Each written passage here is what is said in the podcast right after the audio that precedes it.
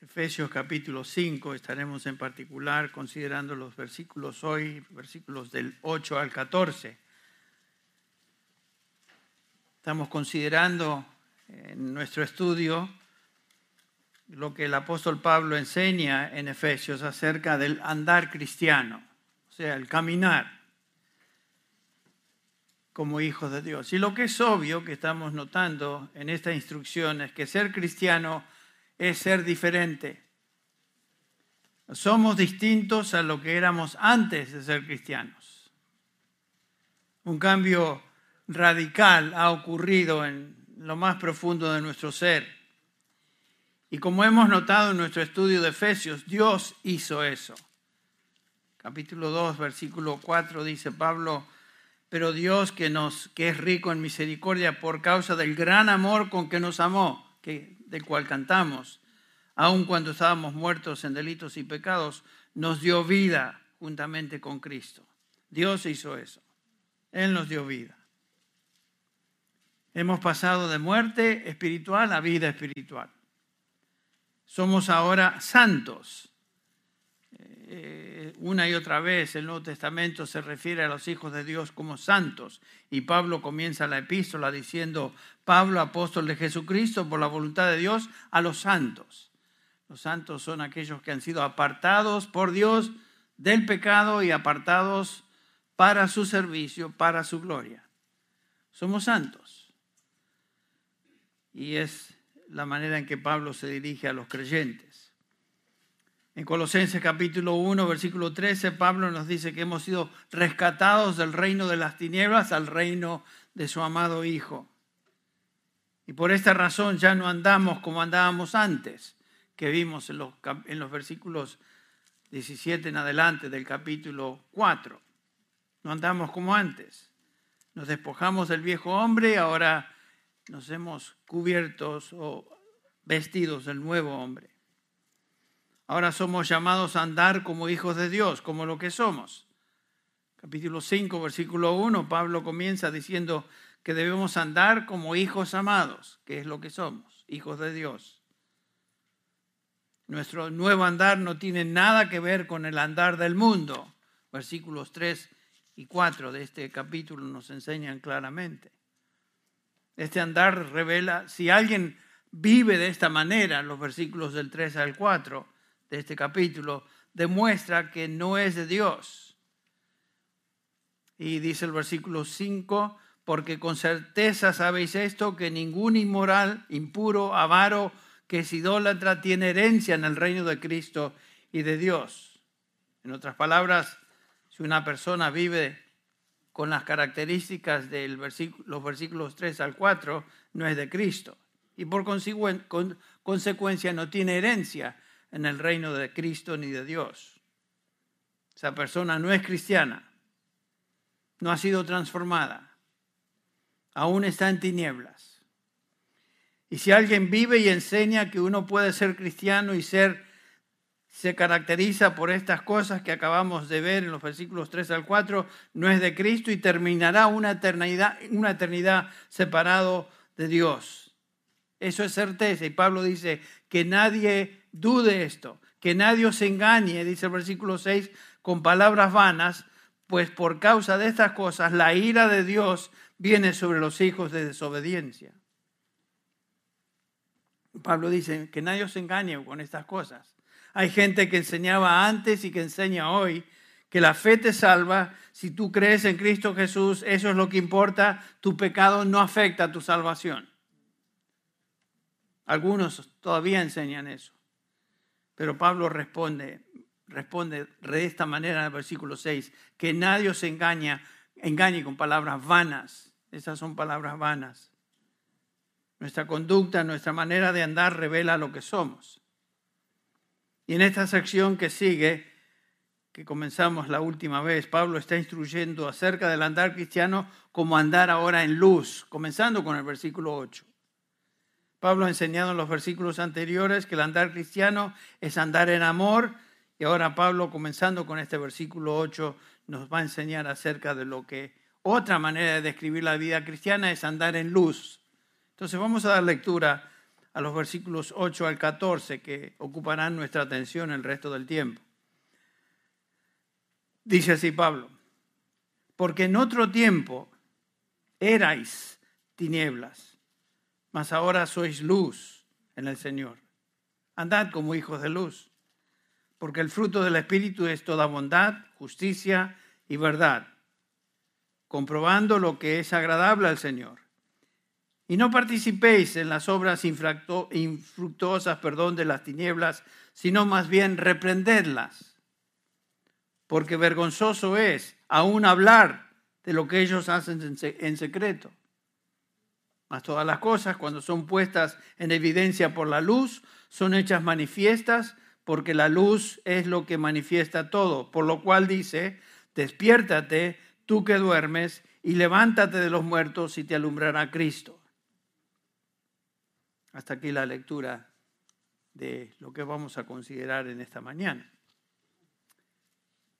Padre, te pedimos que tú nos enseñes hoy a través de este, este pasaje que realmente estemos ah, abiertos en nuestra mente, en nuestro corazón a recibir tu verdad y a responder en obediencia.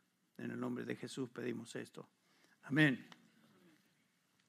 Esta porción de la escritura, como hemos estado notando, los capítulos del 4 al, al 6, Pablo está discutiendo el andar del nuevo hombre en Cristo.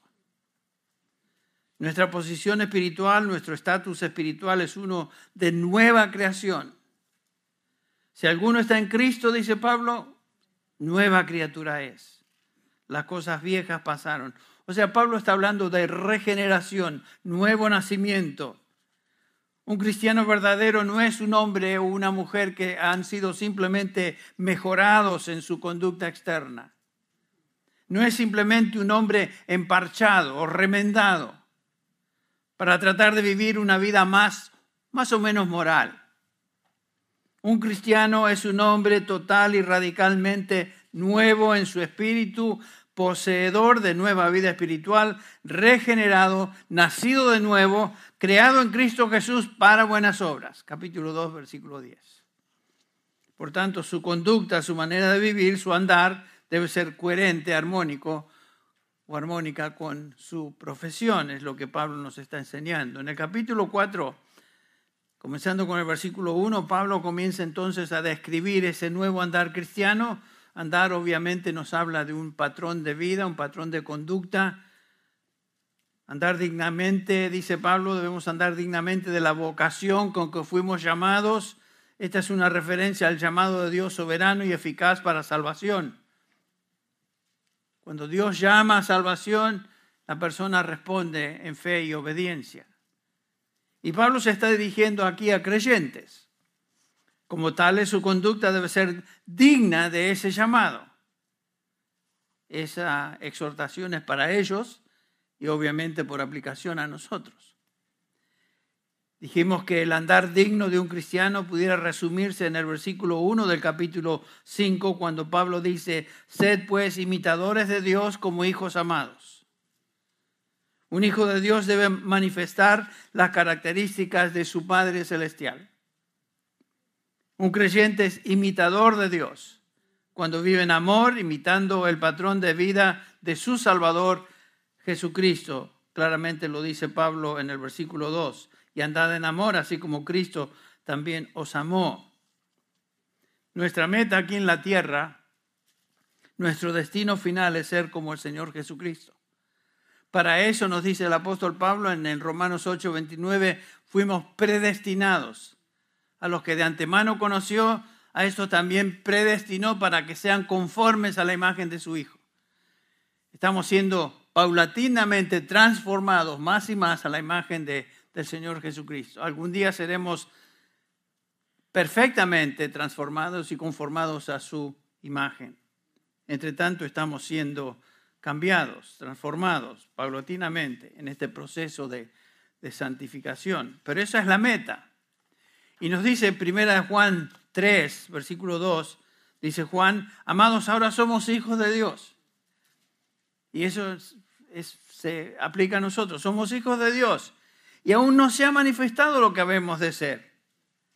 Pero sabemos que cuando Él se manifieste seremos semejantes a Él, o sea, a Cristo, porque le veremos tal como Él es. Y noten el versículo 3. Y todo aquel que tiene esta esperanza en sí, se purifica a sí mismo, así como Él es puro.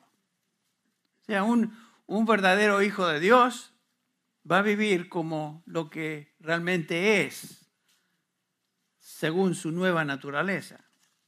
Vivimos para imitar a Dios y ser como Cristo en nuestra vida diaria y esto implica entonces un andar distinto y diferente al andar de antes, de no pertenecer al Señor. Y esto es justamente el énfasis de la enseñanza de Pablo en, Efesios a partir del capítulo 4. Hoy quisiera que enfocáramos nuestra, nuestra atención en este versículo 8 del capítulo 5. Noten eso. Porque antes erais tinieblas, pero ahora sois luz en el Señor. Por lo tanto, la conclusión, andad como hijos de luz. Pablo está haciendo un gran contraste entre eh, lo que un cristiano es en contraste a una persona que no es cristiana particularmente entre lo que el cristiano es hoy comparado con lo que era antes de haber sido salvado. Erais tinieblas, pero sois ahora luz. ¿Qué significa andar en luz? Que es otra manera de describir al, cristiano. Bueno, la luz en la Biblia eh, tiene un, es simbólica es un símbolo de dos cosas en particular. Se usa para referirse a la luz desde el punto de vista intelectual o de la mente y en segundo lugar se usa desde el punto de vista moral. Intelectualmente se refiere a la verdad. Cuando la Biblia habla de la luz, se está refiriendo a la verdad, la verdad de Dios, la verdad revelada. Y noten que aquí Pablo hace un contraste entre la luz y las tinieblas. No existe contraste mayor. La luz y las tinieblas no se mezclan, no pueden mezclarse, son opuestos eternos. Moralmente, eh, la palabra luz en la Biblia se utiliza para referirse a la santidad. La verdad, por un lado, afecta a la mente, la santidad afecta la conducta. Entonces, vivir en la luz quiere decir vivir o andar en la verdad que resulta en santidad, una vida piadosa. Eso es en contraste a vivir en la oscuridad, que quiere decir vivir una vida de ignorancia de la verdad y como consecuencia una vida caracterizada por impiedad. El pasaje que leímos en Romanos 1 es la descripción absoluta de el mundo, las personas que viven en tinieblas que se traduce en una vida cada día más y más perversa. Un ejemplo de una vida sin luz también la tenemos aquí en Efesios, en el capítulo 4, donde Pablo describe a lo que el hombre en su condición natural es. Note el capítulo 4, versículo 17. Esto digo pues y afirmo juntamente con el Señor que ya no andéis como andan también los gentiles en la vanidad de su mente los gentiles es, obviamente, los, los efesios eran gentiles por trasfondo étnico, pero aquí Pablo se está refiriendo a los gentiles en términos de lo que eran antes de conocer a Cristo. Y noten lo que caracterizaba al hombre sin Cristo. Versículo 18, entenebrecidos en su entendimiento. Aquí está hablando de oscuridad, de tinieblas mentales excluidos de la vida de Dios por causa de la ignorancia que hay en ellos, por la dureza de su corazón. En tinieblas, eran tinieblas, vivían en tinieblas, lo cual da como resultado el versículo 19. Noten, y ellos, habiendo llegado a ser insensibles, ¿qué pasó? Se entregaron a la sensualidad para cometer con avidez toda clase de impurezas. Noten si no es la misma descripción que nos da Pablo en el capítulo 1 de Romanos. Rechazan a Dios, rechazan la luz y se entregan con toda avidez a hacer todo tipo de impurezas. Porquerías que ni siquiera son dignas de ser nombradas. Pero no tener la, la relación entre tinieblas intelectualmente hablando, da como resultado impiedad en la práctica. Entonces, cuando la Biblia nos habla de luz y de tinieblas, nos está hablando de un contraste entre la verdad y la mentira, la santidad y la impiedad. Pablo está haciendo el contraste entre aquellos que son cristianos, han sido transformados, son luz, y aquellos que no son, aquellos que son y viven en tinieblas.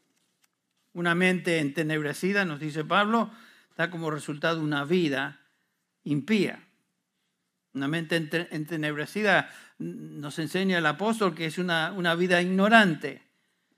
Es ignorante de Dios, ignorante de la verdad de Dios, son excluidos de la vida de Dios, ignorantes de lo que el hombre es, porque el hombre sin Dios tiene un concepto muy, muy eh, típico de lo que el hombre es, se creen más de lo que son. Sin embargo, la, Biblia declara que el ser humano sin Dios está muerto en delitos y pecados. El hombre, al hombre no le gusta reconocer esa realidad. Son ignorantes de lo que Dios dice acerca de ellos. Más, están muertos, como vimos ahí en el capítulo 2, muertos en delitos y pecados. Y Pablo nos dice que somos tinieblas o somos luz. O somos cristianos o no somos cristianos. Noten que no existe un, término medio. No hay una persona que es media cristiana. Un medio en la luz. O estamos en la luz o estamos en las tinieblas. No hay algo en in between, en el medio. No se puede mezclar.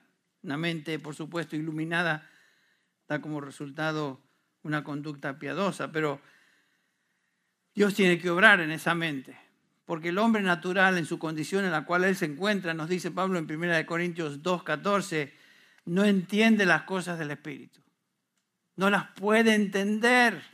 ¿Por qué? Porque se han de discernir espiritualmente.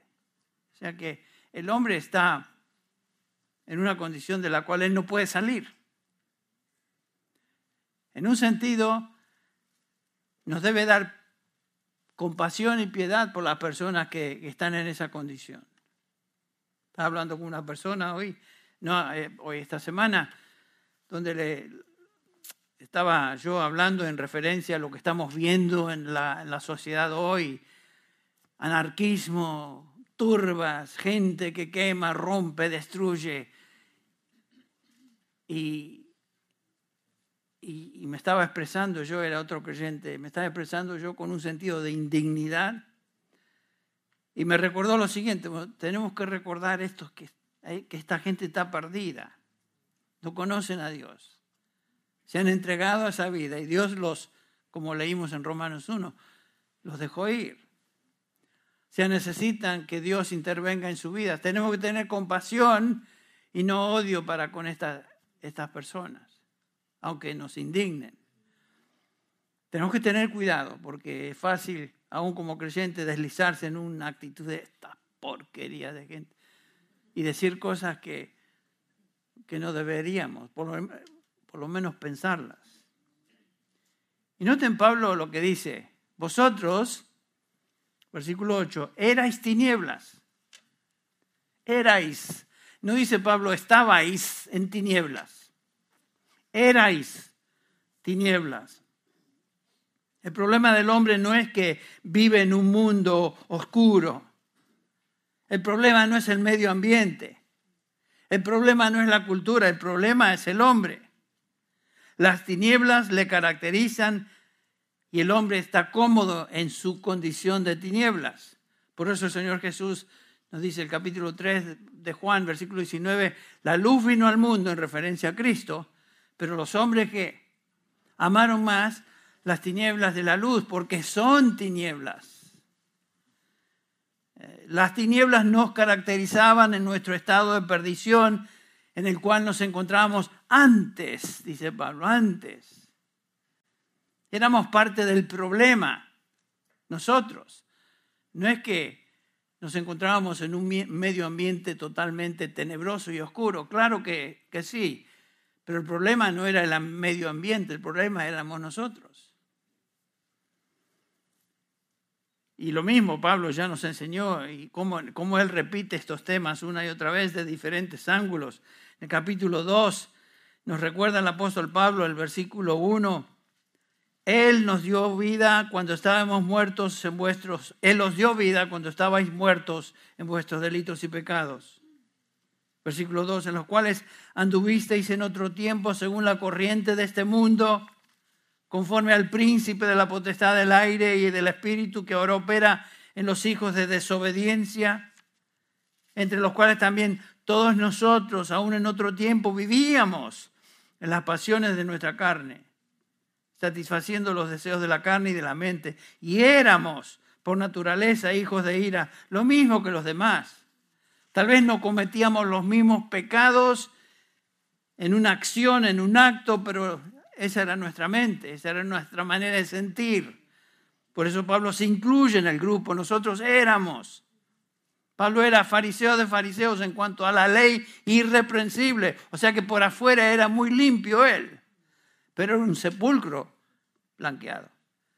No había sido transformado. Por eso dice éramos y se incluye. Vivir en las tinieblas es vivir insensible, espiritualmente muerto a las cosas de Dios por más religioso que uno sea. Por lo tanto, esclavos de los deseos de la carne, éramos ignorantes, éramos impíos. Ese, sin embargo, dice el apóstol Pablo, era nuestro, nuestro pasado, erais. Gracias a Dios que ya no somos eso. Y en el versículo 8 de este capítulo otra vez, erais. Y notaron, dice, no que no estábamos en tinieblas, no nos dice que estábamos en tinieblas, sino que éramos tinieblas no había luz en nosotros, para nada. Más nos dice en el capítulo 2 que estábamos muertos. O sea que no solamente éramos víctimas del sistema satánico del mundo, sino que éramos parte del problema, éramos parte de esa impiedad. Intelectual y moralmente éramos tinieblas. No es que de repente se prendió una lucecita y nos cayó el 20 y nos dimos cuenta, ah, estoy, ah, ahora veo mejor, ahora no, tú no podías ver nada porque estabas en tinieblas. Toda tu naturaleza era oscuridad. Y dice el versículo 6 que éramos hijos de desobediencia. ¿Qué significa ser tinieblas y andar en tinieblas? Bueno, hay algunas características que Pablo hace obvio de personas que viven en tinieblas o son tinieblas. En primer lugar, quiero mencionar una que es la siguiente. Una persona en tinieblas hace las obras de aquel que es el, jefe de las tinieblas, por decirlo así, del diablo. Los hijos de Satanás hacen las obras de su padre y viven como su padre. Jesús le dice a los, a los judíos que creían en él que se creían hijos de Dios por ser descendientes de Abraham. Ustedes recuerdan el capítulo 8 de Juan. Vosotros hacéis las obras de vuestro Padre, dice Jesús. Ellos le dijeron, nosotros no nacimos de fornicación. La implicación es, tú ni sabes quién es tu madre. Esa es la implicación. Tenemos un Padre, es decir, Dios. Jesús les dijo, si Dios fuera vuestro Padre, me amaríais porque yo salí de Dios y vine de Él. Pues no he venido por mi propia iniciativa, sino que Él me envió. Sois de vuestro padre el diablo y queréis hacer las obras de vuestro padre. Él fue homicida desde el principio, no se ha mantenido en la verdad porque no hay verdad en él. Noten, la impiedad y la verdad van juntas. Cuando habla mentira, habla de su propia naturaleza porque es mentiroso y padre de mentira. O sea, la gente del mundo tienen las actitudes y manera de pensar del diablo. Piensan como el diablo, viven como el diablo, se comportan como el diablo. El capítulo 2, versículo 2 nos dice que viven conforme al príncipe de la potestad del aire. Es el diablo. Todo individuo que no conoce a Dios como su padre tiene a otro padre, cuyo nombre es diablo, Satanás, el engañador, y una serie de nombres que el el Nuevo Testamento le da al diablo. Todos, todos están bajo la, el poder y la dirección del diablo. Son hijos del diablo a menos que vengan a Cristo Jesús. Otra vez, no hay, no hay alguien en el medio. O somos del Señor o somos del diablo. Es difícil, tal vez, para nosotros pensar y razonar, entender que gente decente, como algunos que conocemos, bien vestida, tal vez buenos modales, sea tan hijo del diablo como el brujo más oscuro eh, de la jungla amazónica. Los dos están en la misma condición delante de Dios. Ambos van a una eternidad en el infierno sin Dios porque ambos están muertos en delitos y pecados. La persona más fina, socialmente hablando, como el salvaje más oscuro de la selva. Van al mismo lugar porque están sin Dios. No conocen a Dios y la orientación de su vida es contraria a Dios. ¿Se acuerdan lo que Pablo dice en Romanos 3:23? Todos pecaron, no hay excepción, todos pecaron y están destituidos de la, de la gloria de Dios, todos, todo ser humano. En el capítulo 3, también versículos 9 al 12, dice Pablo, no hay quien haga lo bueno, no hay ni siquiera uno. Todos, todos están en la misma condición. En Romanos 8, 6, hablando de los incrédulos, Pablo dice en el versículo 6, porque la mente puesta en la carne es muerte, pero la mente puesta en el espíritu es vida y paz. Ya que la mente puesta en la carne es enemiga de Dios porque no se sujeta a la ley de Dios, pues ni siquiera puede hacerlo, no tiene la capacidad de obedecer a Dios. Y los que están en la carne no pueden agradar a Dios, sean religiosos o anarquistas, como los que vemos en la tele, tirando bombas molotov y todas estas cosas que se observan. Todos están en la carne no pueden agradar a Dios. El infierno está poblado con pecadores que por naturaleza y conducta siguieron al diablo, no importa en qué grado ni cómo expresaron su iniquidad. Todos estábamos ahí. Y obviamente la, la, gente fuera de la familia de Dios es tinieblas y vive en tinieblas. Y no solamente eso, sino que está bajo el control de Satanás. Noten, lo hemos visto tantas veces este pasaje, a veces ustedes estarán pensando, pero Henry, vos siempre llegás al mismo pasaje. Sí, porque lo describe también, 1 Juan 5, versículo 18. Sabemos que todo el mundo, que, sabemos que el que ha nacido de Dios no peca, sino que aquel que nació de Dios lo guarda y el maligno no lo toca. Dice el versículo 19, 1 Juan 5, 19. Sabemos que somos de Dios y noten esta frase, es tan significativa que todo el mundo yace bajo el poder del maligno. Por eso la gente hace lo que hace, porque todos están, yacen bajo el control, el poder del maligno. Y noten si la gente no está cada día más y más dominada por el maligno. Son demonios caminantes. Los que se escuchan, lo que se ve, lo que se observa en las noticias están bajo el poder del maligno. Todo el mundo yace bajo el poder del maligno. Están cegados. Eh, están absolutamente cegados, que es lo que Pablo dice en 2 Corintios 4, el cual, el versículo 4, en los cuales el Dios de este mundo ha cegado el entendimiento de los incrédulos para que no vean el resplandor del Evangelio de la gloria en Cristo Jesús, la gloria de Cristo, que es la imagen de Dios. Están cegados, están muertos, están cegados, están bajo el control del maligno, por eso hacen lo que hacen. Y saben que por eso que ningún tipo de argumento, ningún tipo de lógica va a convencer a estos de nada, porque solamente Dios puede intervenir y cambiar a esa persona. Por más lógicos y razonables que seamos en la presentación del Evangelio, no es nuestra presentación lo que cambia a nadie, es Dios a través de su palabra. No hay otra manera. Y yo me acuerdo hablando con mi papá a veces, cuando él vivía, no podía entender, pero ¿por qué no entienden?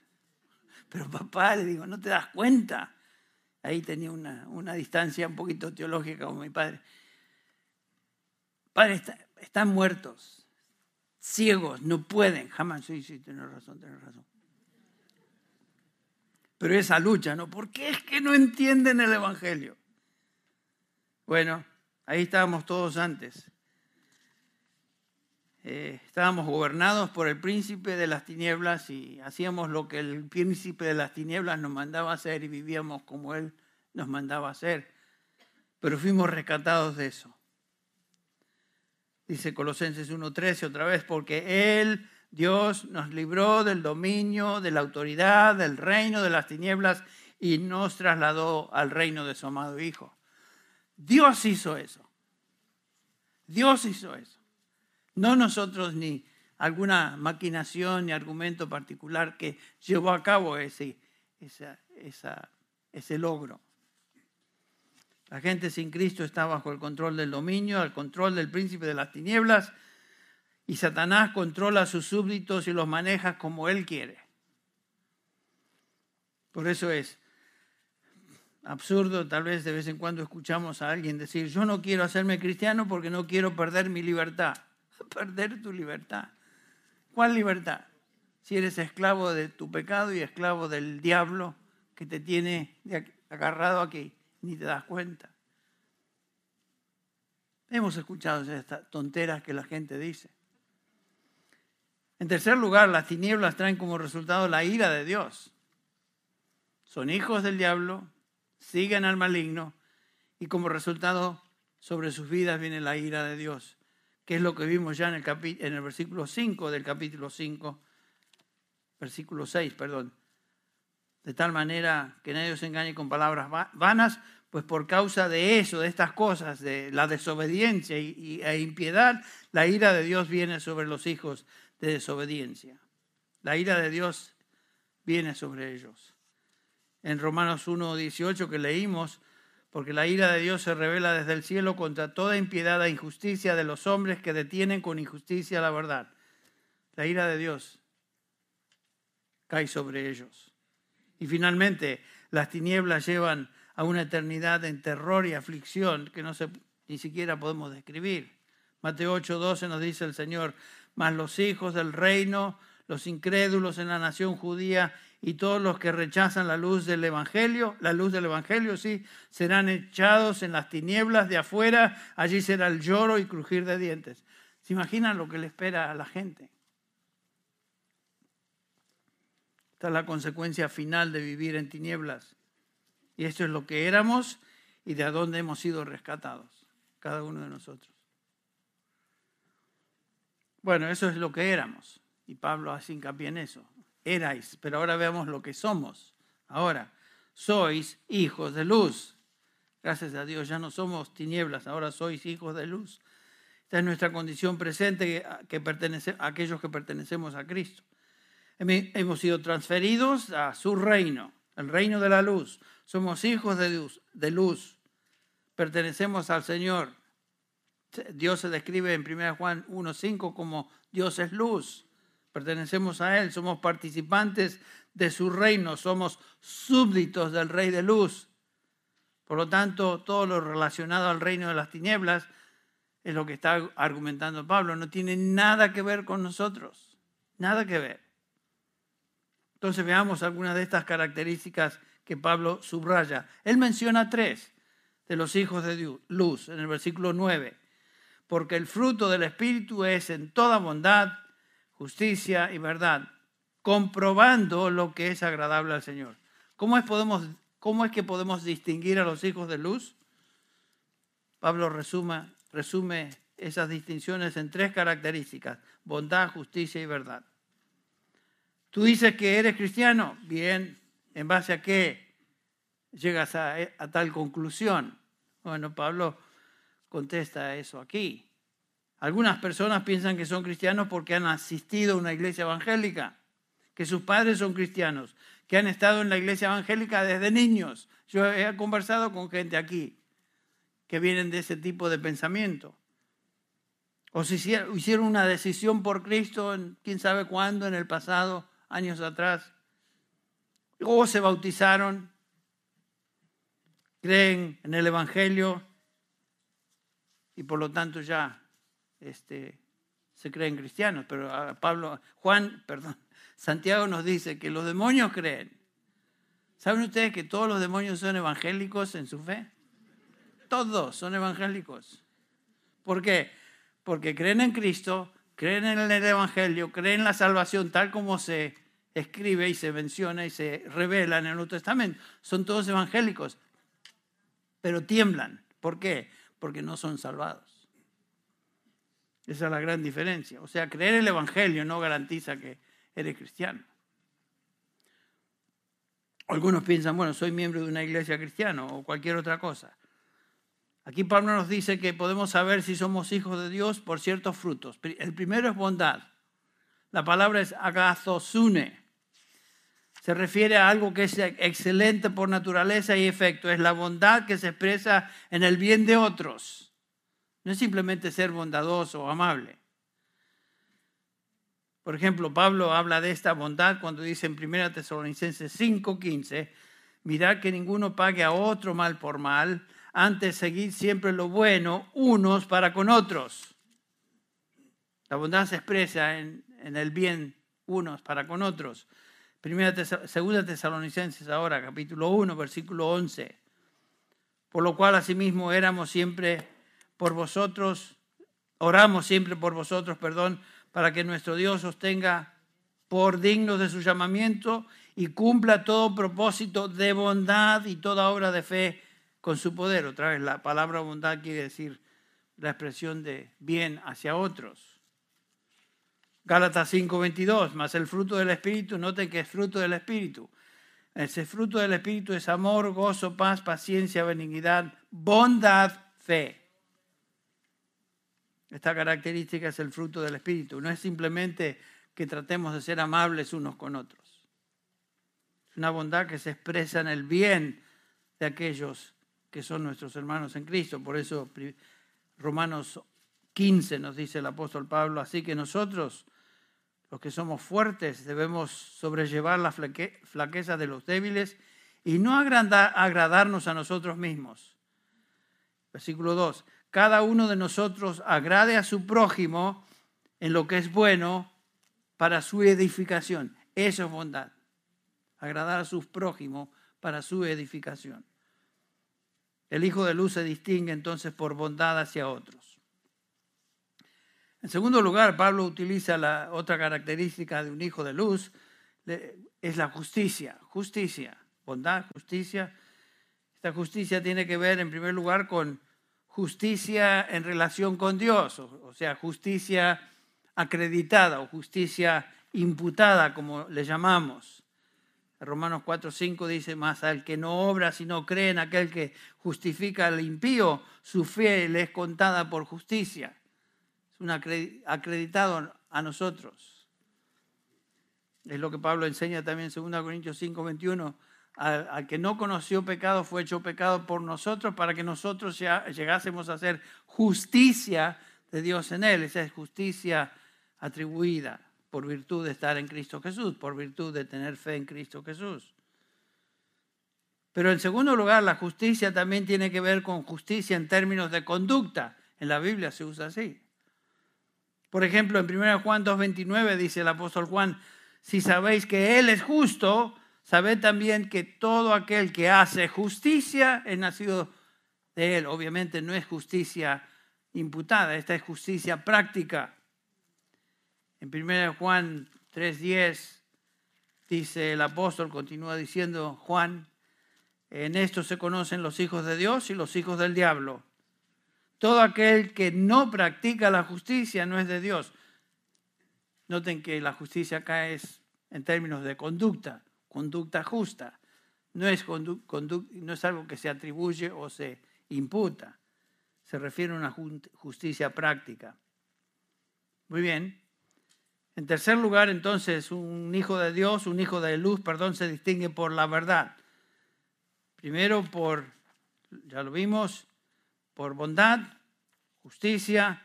En tercer lugar, verdad. No solo conoce la verdad, sino que su vida es íntegra. La mentira no es parte de su manera de vivir. Ya nos habló Pablo de esto en el capítulo 4, versículo 25, ¿se acuerdan? Y Pablo repite estas cosas tantas veces. Fue 4.25. Ah, con razón no lo encontraba. Estaba en primera de Juan. Solamente un pequeñito error. 4.25 dice, por tanto, dejando a un lado la falsedad, dice Pablo, hablad la verdad cada uno con su prójimo, porque somos miembros los unos de los otros. Lo que debe caracterizar a un creyente es la verdad. Eh, verdad en lo que habla, verdad en lo que dice, verdad en su vida personal, la verdad le distingue. Recordemos quién es el autor de mentira, quién es el, originador de la mentira. Y Jesús dice, vosotros sois hijos del diablo, y después se se refiere a su padre de ellos, que era el diablo, que no hay verdad en él, dice, jamás encontró la verdad y cuando él habla, habla mentira. Entonces, si una persona está caracterizada por mentir, mentir, mentir, ¿quién es su padre? El diablo. El diablo es lo que el Señor nos enseña. Claro, puede ser que seamos tentados a mentir o a exagerar a veces, como hijos de Dios. Y le echamos mucha crema al taco y decimos cosas que no son verdad. No es que estamos mintiendo, pero le, exageramos tanto que somos andaluces en nuestra manera de, perdona a los andaluces si hay alguno que me escucha, exagerando, exagerando, decimos demasiado a veces. Yo me he visto en esa situación. De vez en cuando me doy cuenta y digo, Señor, eso no era necesariamente verdad. No es que era total mentira, pero tampoco era verdad. Así que Señor, perdona. ¿Qué es lo que pasa cuando uno peca y el Espíritu Santo comienza a convencerte de pecado? La próxima, el próximo paso es, Señor, lo reconozco como tal y ¿qué hago? ¿Qué haces? Confesamos. Señor, confieso. Gracias a Dios que mi salvación es por gracia, por los méritos de Cristo, porque nunca yo podría tener méritos suficientes perdería mi salvación cada hora. Y tú también, así que no, no me vengas con cara de santo. Pone uno así una cara así. Cada uno de nosotros. Bueno, entonces, ¿quieres saber tu estado espiritual, si eres o no eres cristiano? Comienza con tu relación con otras. ¿Buscas el bien a otros o buscas solamente tu propio bien? tu relación con Dios ha sido justificado por fe y ahora tu conducta es justa, tu vida personal se distingue tu vida por integridad, eres uno de los que piensa y habla la verdad, eres una persona en quien se puede confiar. Ok. La vida cristiana, nos dice el apóstol Pablo en 5.9, se distingue por fruto, resumido en estas tres características, bondad, justicia verdad. Bueno, entre paréntesis, todo cristiano da fruto. Eh, la diferencia es la cantidad de fruto. El Señor Jesús nos dice que algunos llevan fruto hasta 30%, hasta 60% y otros hasta más. Pero el punto es que la Biblia del Nuevo Testamento eh, no nos enseña que hay cristianos que no tienen fruto. No, todo cristiano tiene fruto. La pregunta es cuánto. Si eres hijo de luz, dará frutos que corresponden con esa realidad. Ese es el punto que Pablo está subrayando. Noten el versículo 10. Comprobando lo que es agradable al Señor. Tu vida y tus obras deben comprobar, o sea, demostrar lo que eres, un hijo de luz. 2 Corintios 13, 5 les dice Pablo a los Corintios, examinaos, probaos, a ver si estáis en la fe. Esa es la idea, probarnos. Y nuestra, nuestra conducta, nuestra, nuestras obras deben demostrar que somos hijos de luz. Y si no hay pruebas de eso, pues damos evidencias de que no somos tal vez hijos de luz. Entonces vimos primero el contraste entre características de lo que éramos antes y ahora. Eh, vemos el mandamiento ahora a los hijos de Dios y nos dice el versículo 11, no participéis. Contraste, características y ahora el mandamiento. No participéis en las obras infractuosas de las tinieblas, sino más bien reprenderlas.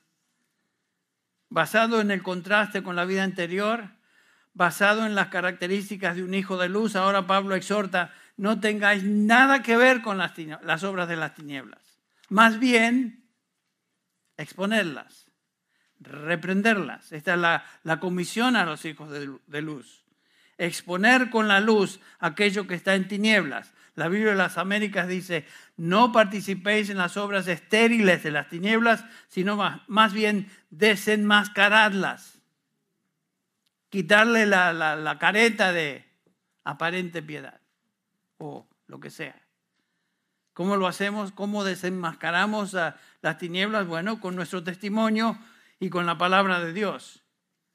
La pregunta es, ¿qué es lo que, qué es lo que la gente ve y percibe en nosotros? La gente del mundo.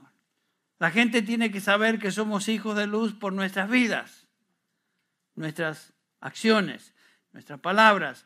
No es suficiente vivir entre ellos. Ellos tienen que darse cuenta que hay una diferencia.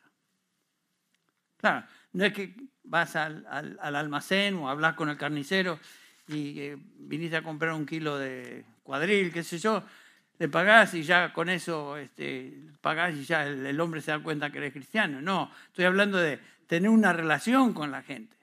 Si tenemos relación con gente que no son creyentes, con el tiempo debe haber algo en nosotros que demuestra que hay luz. Y saben que la luz, por más leve que sea, se nota en las tinieblas, ¿sí o no? Una velita, por más chiquita que sea, en un cuarto oscuro, pendés la velita, uh, ahí se nota. O sea, no tenemos que ser esos proyectores de luz de los, de los helicópteros cuando andan buscando gente abajo. Podemos ser una velita pero el punto es este, que si estamos en medio de las tinieblas con gente que vive en tinieblas y son tinieblas, deben notar algo en nosotros. Hay algo distinto en estos o en este individuo que debe desenmascarar, que debe dar evidencias a la persona que ella no está bien. Desenmascarar las obras que no son de la luz porque dice el versículo 2, es vergonzoso aún hablar de las cosas que ellos hacen en secreto. Vergonzoso. Cuando un cristiano se presenta entre los inconversos, debe existir el resultado que vemos en el versículo 13, cuando dice Pablo, todas estas cosas se, hacen visibles cuando son expuestas por la luz, pues todo lo que se hace visible es luz. En algunos casos es el testimonio personal de nuestra vida, en otras veces puede ser el testimonio de nuestras palabras. En la mayoría de los casos la gente no, no responde en obediencia, lo sabemos. En otros casos la gente va a responder con hostilidad y la razón es que el Señor nos da en el capítulo 3 de Juan es esta. Este es el juicio, que la luz vino al mundo y los hombres amaron más las tinieblas que la luz. Porque todo lo que hace el que hace lo malo odia la luz y no viene a la luz porque sus acciones, para que sus acciones no sean expuestas. Finalmente, esa, sin embargo, es nuestra misión en, términos de evangelismo general. Finalmente, Pablo hace un llamado o invitación en el versículo 14, y con esto ya estamos terminando. El apóstol dice, por esta razón, dice, despierta tú que duermes. Parece que este, uno hablar a la, congregación a veces. Da ganas de decir, usar este versículo, despiértate tú que duermes. No, despierta tú que duermes y levántate de entre los muertos. No, ya eso, eso ya es demasiado. Y te alumbrará Cristo. ¿Qué es eso? ¿Se han, ¿Se han, puesto a pensar, ¿qué quiso decir Pablo con eso? ¿De dónde viene eso? Bueno, Pablo está haciendo referencia a Isaías 61, Levántate, dice Isaías 61, resplandece porque ha llegado tu luz y la gloria del Señor ha amanecido sobre ti. En Isaías capítulo 60, esa es una referencia al Mesías que iba a venir. En, en el capítulo 4, 5 de versículo 14 de Efesios, esa es una referencia a Cristo, el Mesías que ya vino, Cristo. Eh, esa, esa profecía ya se cumplió en Cristo Jesús. Ahora, muchos comentaristas dicen que esta, este versículo 14 es la estrofa de un himno de la iglesia primitiva que ellos cantaban cuando celebraban las Pascuas. Era una invitación a los oyentes a considerar su condición espiritual y volverse a Cristo, tornarse a Cristo que es la luz del mundo. Ese es la, el trasfondo eh, detrás de ese pasaje. Esta es una exhortación también a nosotros aquí, hoy. Esto es un pasaje que nos invita a considerar dónde estamos. Y si tú no conoces a Cristo y existe una persona en esa condición, debes evaluarte a la luz de lo que hemos estado considerando esta mañana y volverte a Cristo, venir a Cristo para salvación. Tal vez tú, tú, sientes que en tu corazón, en lo más profundo de tu ser, tú sabes que no conoces a Dios, no conoces a Cristo, pero hay una lucecita que está brillando aquí, que es su palabra.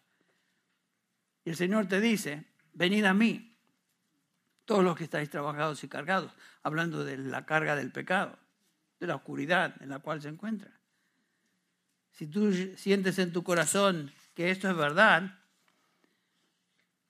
y el deseo de tu alma es venir a Cristo confesando tu pecado, no, no dudes, no, no te detengas, no pierdas un instante. Ven a Él y Él promete que te dará luz, te dará salvación.